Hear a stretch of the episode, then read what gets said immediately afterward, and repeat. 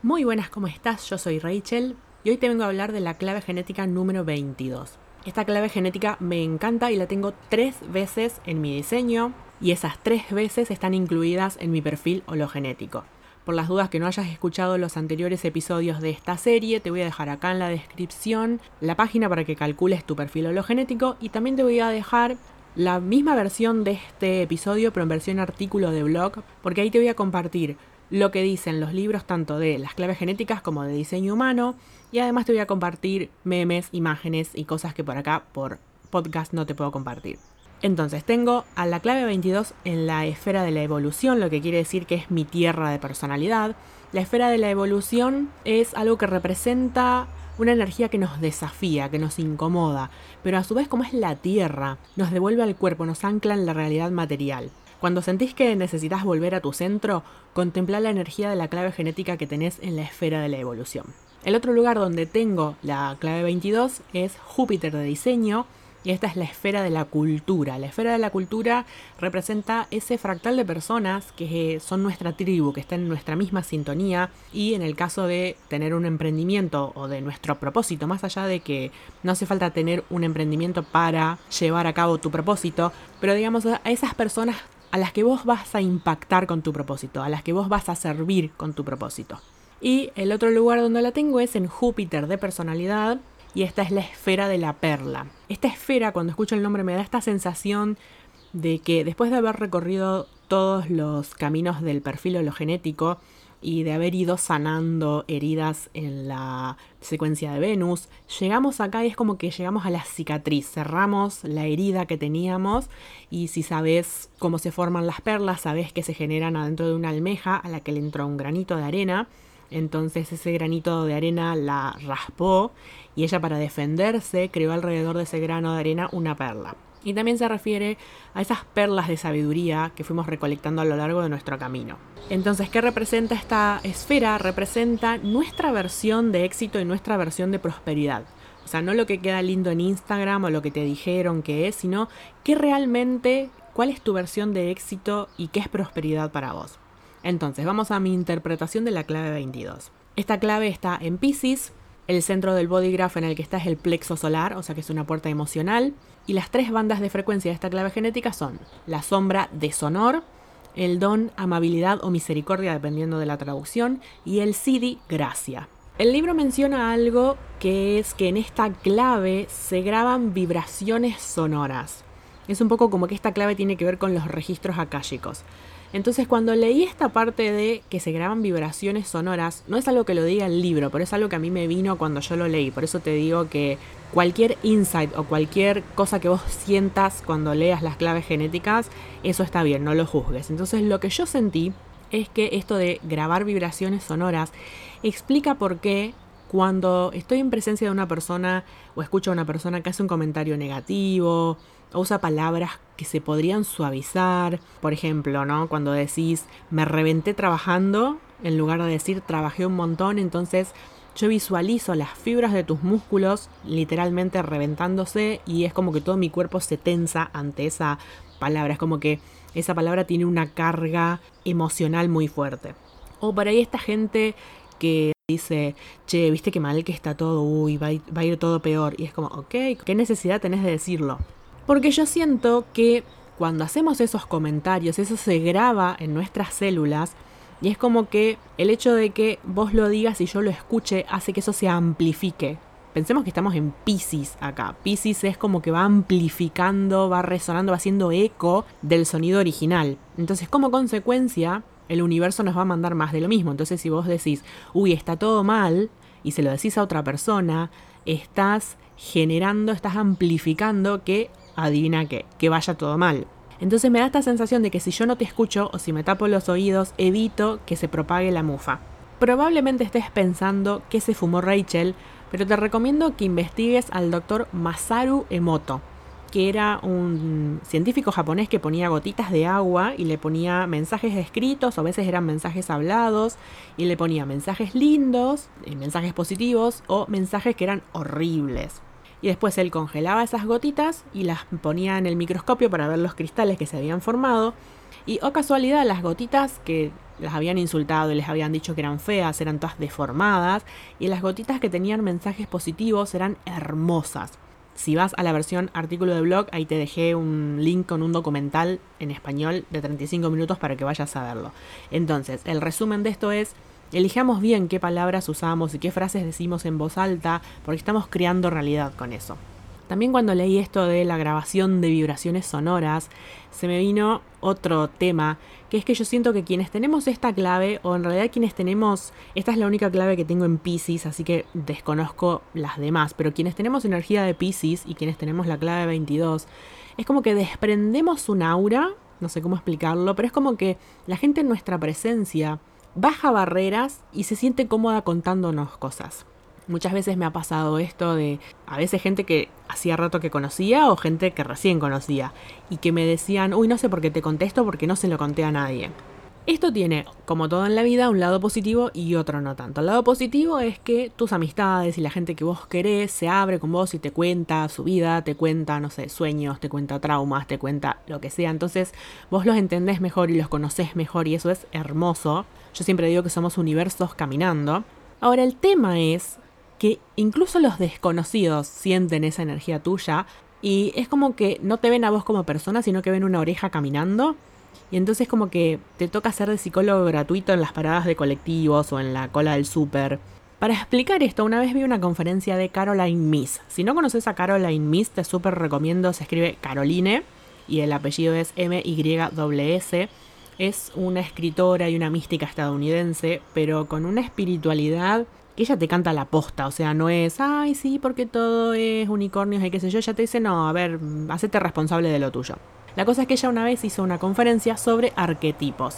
Está en YouTube, después busca Caroline Miss Archetypes, y ahí ella explicaba, a ver, cómo te das cuenta cuál es tu arquetipo, porque todos tenemos un arquetipo. Entonces, imagínate esta situación. ¿Viste cuando vos decís, che, pero la gente parece que se cree que yo tengo un cartel en la frente que dice tal cosa? Bueno, esa tal cosa es tu arquetipo. En mi caso sería, ¿qué se cree la gente? ¿Que yo estoy disponible para escucharlos? Y tu arquetipo es tan fuerte que hasta incluso la gente que no te conoce lo detecta. A modo de ejemplo, una vez estaba esperando el colectivo, si sos de Rosario, te ubicas la parada entre Ríos y San Juan, por alguna razón yo no recuerdo qué era lo que estaba pasando. Me parece que estaban, te debo estar hablando año 2011 por poner una fecha, creo que estaban reparando la peatonal San Martín. La cosa era que los colectivos se atrasaban porque tenían que desviarse. La cuestión que yo estaba esperando hacía rato, el mío no pasaba. Pasó otro colectivo y escucho atrás mío, ponele, no sé, un metro y medio atrás mío, una viejita que dice, uy, se me pasó el colectivo. Yo seguí mirando para adelante porque ya es como que la intuición me decía que si me daba vuelta esta vieja se me colgaba charlando. Se acerca hasta que su cabeza quedó pegada a mi hombro y me repite, se me pasó el colectivo. Ah, ok. Entonces, bueno, ahí ya no me quedó otra que darme vuelta, pero le dije, ay, qué macana, y volví a mirar para el frente como diciendo, no me jodas. Y ahí me empezó a contar que sí, que bueno, que tenía que ir a cuidar los nietos, y, o sea, me contó vida y obra, y yo rogando que venga a mi colectivo. Entonces, cuestiones como esas me pasan siempre. Ahora, yo tengo una teoría de por qué pasa esto. La clave 22 es muy buena oyente. En realidad, volviendo a lo que te decía recién, la clave 22 y la energía de Pisces en sí. Si bien en diseño humano dicen que la clave 22 en realidad escucha, entiende lo que quiere, la cuestión es, es muy buena oyente y a quién no le gusta sentirse escuchado, sentirse visto, sentirse que la otra persona te da atención cuando le estás hablando. Entonces la puerta 22 te hace sentir esto. Ahora el tema es por qué andamos buscando atención ajena. Más allá de, bueno, por el hecho de que obviamente la necesitamos, ¿no? Pero la andamos buscando porque no la recibimos en nuestra infancia. Casi nadie tuvo padres que nos vieran, que se tomaran el trabajo de conocernos, que se tomaran el trabajo de escucharnos, de comprendernos. Entonces somos bebés en el cuerpo de adultos buscando a alguien que nos dé pelota. El tema es que se lo reclamamos a la persona equivocada, porque probablemente la persona a la que se lo estamos reclamando es una persona que también está buscando atención porque no la recibió. Nos guste o no, ser adultos es darnos a nosotros aquello que no recibimos de nuestros padres, no pedírselo a los demás. Entonces, acá yo tengo la segunda parte de la teoría es que esta es una puerta pisciana, una puerta emocional porque está en el plexo solar y una puerta manifestadora. Ahora explico a qué me refiero. Puerta pisciana.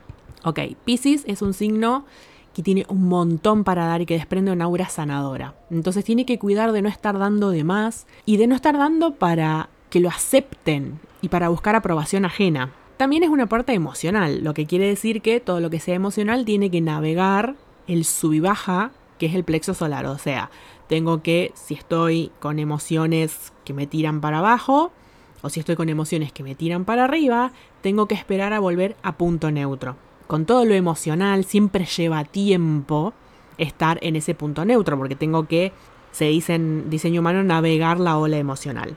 Esto en español, ¿qué quiere decir? Que si yo tengo turbulencia emocional interna, o sea, yo estoy pasando por algo que no puedo resolver, más allá de que yo tengo el plexo solar sin definir, pero tengo esta puerta que es emocional, en ese momento es imposible que yo te pueda escuchar, porque yo estoy con mis mambos en mi cabeza. Y por otro lado, es una puerta manifestante. Esto quiere decir que es parte de un canal manifestador, por lo tanto, es como si funcionara como una persona manifestadora. Lo que quiere decir que, ok, te voy a escuchar porque soy buena oyente, pero te voy a escuchar cuando a mí se me dé la gana. Entonces, acá viene como un poco un tirón de oreja a nuestra sociedad. Yo siento que cuando andamos buscando atención o tenemos algún problema y queremos, bueno, una oreja, es como que en esos momentos sentimos que somos los únicos que tenemos problemas, somos los únicos que la estamos pasando mal y damos por sentado que la otra persona la está pasando bien. Y no se nos ocurre preguntarle, che, mira, tengo algo que te quiero contar o tengo algo que en este momento me tiene mal. ¿Me podés escuchar en este momento? ¿Estás en condiciones mentales, emocionales, energéticas de escucharme en este momento? Pero imagínate que ese día esa persona tuvo un mal día, tiene algo dándole vuelta en la cabeza, y vos vas y le contás tus problemas. Si hay algo que rescato de esta situación de que la gente se sienta libre de contarme su vida, es que todos, todos llevamos adentro nuestro una dosis de angustia, algo que nos duele, algo que nos tiene mal, todos tenemos problemas. Entonces tené la amabilidad de antes de colgarle tu mochila a otra persona, preguntarle si está en condiciones de sostenerte en ese momento. Lo que me lleva a la siguiente teoría. Hace poco escuché a una persona decir que, por ejemplo, cuando le hablamos mucho a alguien, en realidad estamos tratando de llenar una necesidad de fondo que no nos damos cuenta que estamos tratando de llenar.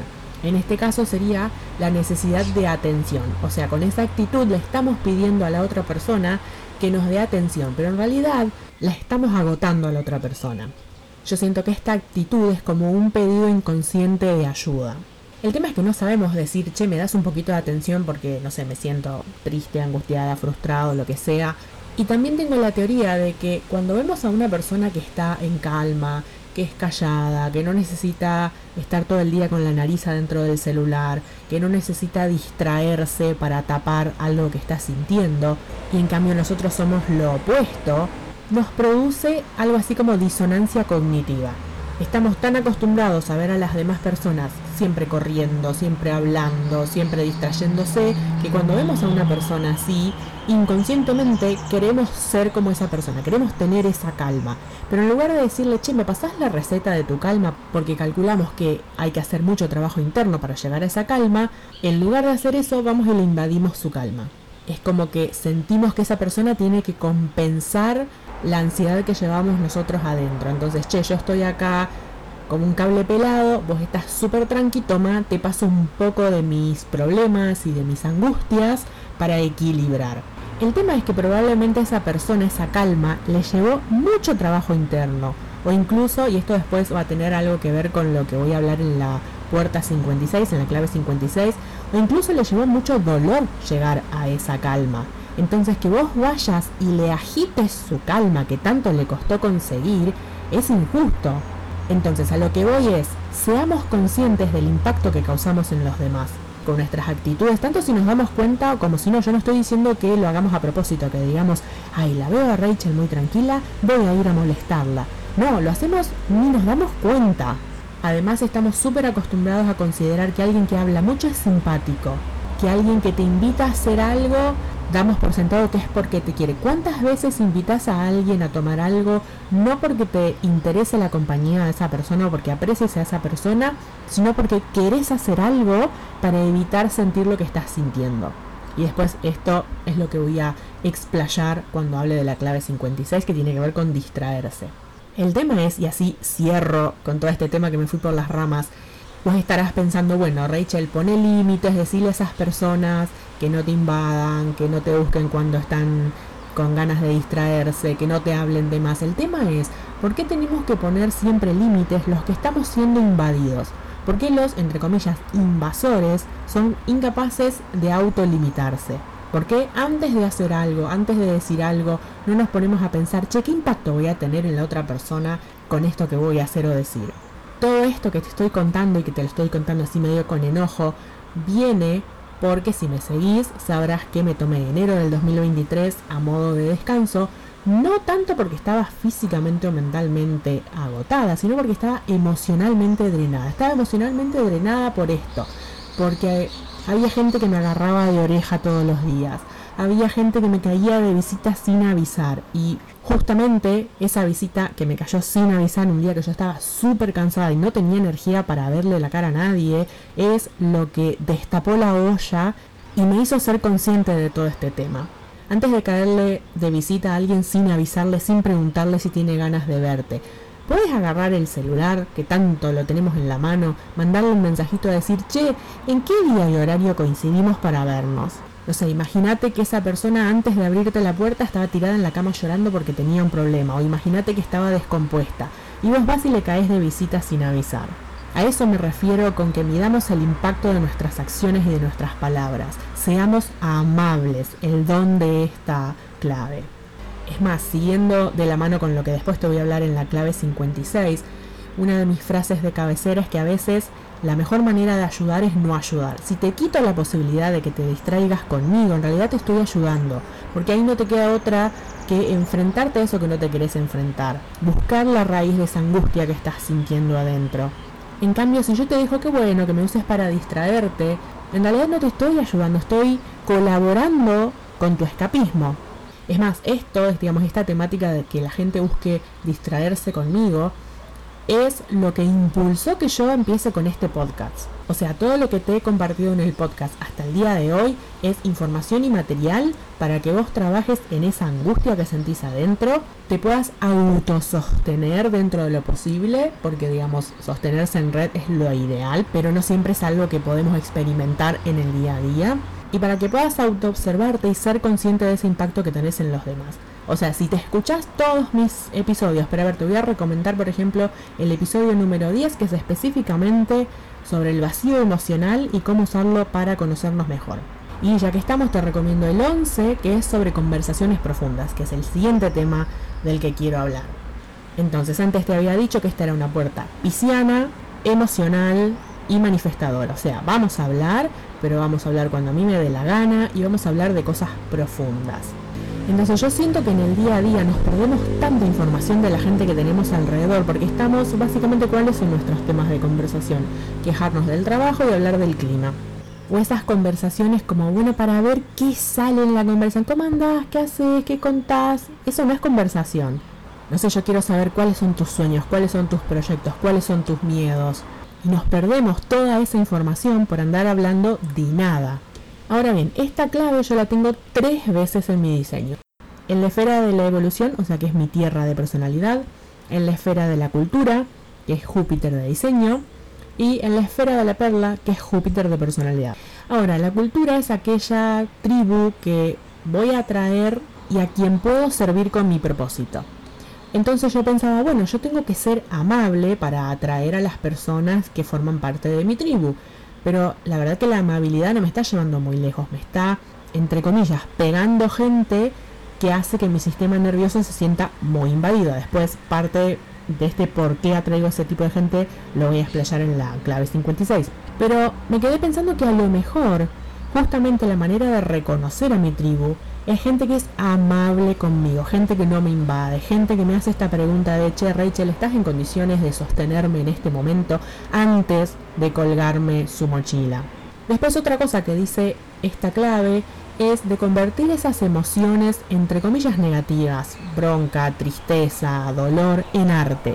Y eso me hizo acordar a una época en que estaba pasando un momento muy difícil y empecé a hacer fotografía de autorretratos. Y en esos autorretratos yo expresaba cómo me estaba sintiendo. Entonces convertí esas emociones que estaban estancadas en mí, que no sabía cómo expresarlas, porque no tenía a quién contarle lo que me estaba pasando, las expresaba a través de imágenes y ahí contaba lo que me estaba pasando y podía sacar de adentro mío, podía hacer catarsis, digamos. Y para cerrar quiero explicar qué significa la palabra gracia, que es el nombre del CD.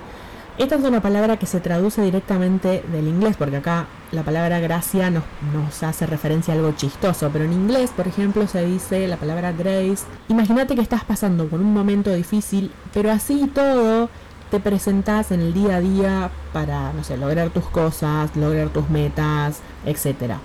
Entonces, en estas situaciones, en inglés suelen decir give yourself some grace, como date un poco de gracia, en el sentido de ser amable con vos mismo. No te exijas mucho porque tenés mucho en el plato. O sea, tenés, si estás pasando por un momento difícil y así todo te estás presentando, por ejemplo, a trabajar con tus mejores ganas, y no estás logrando los resultados que lograrías si la estuvieras pasando bomba, entonces date un poco de amor, sé un poco amable con vos y tenete paciencia y date amor y no te exijas. Entonces a eso se refiere la gracia. Bueno, me fui un poco por las ramas con mis teorías. Espero que estas anécdotas y estas teorías te hayan servido para que vos tengas tus propios insights de lo que puede llegar a significar para vos esta clave. Contame si la tenés y cómo la vivís, que quiero saber y nos reencontramos en el próximo episodio.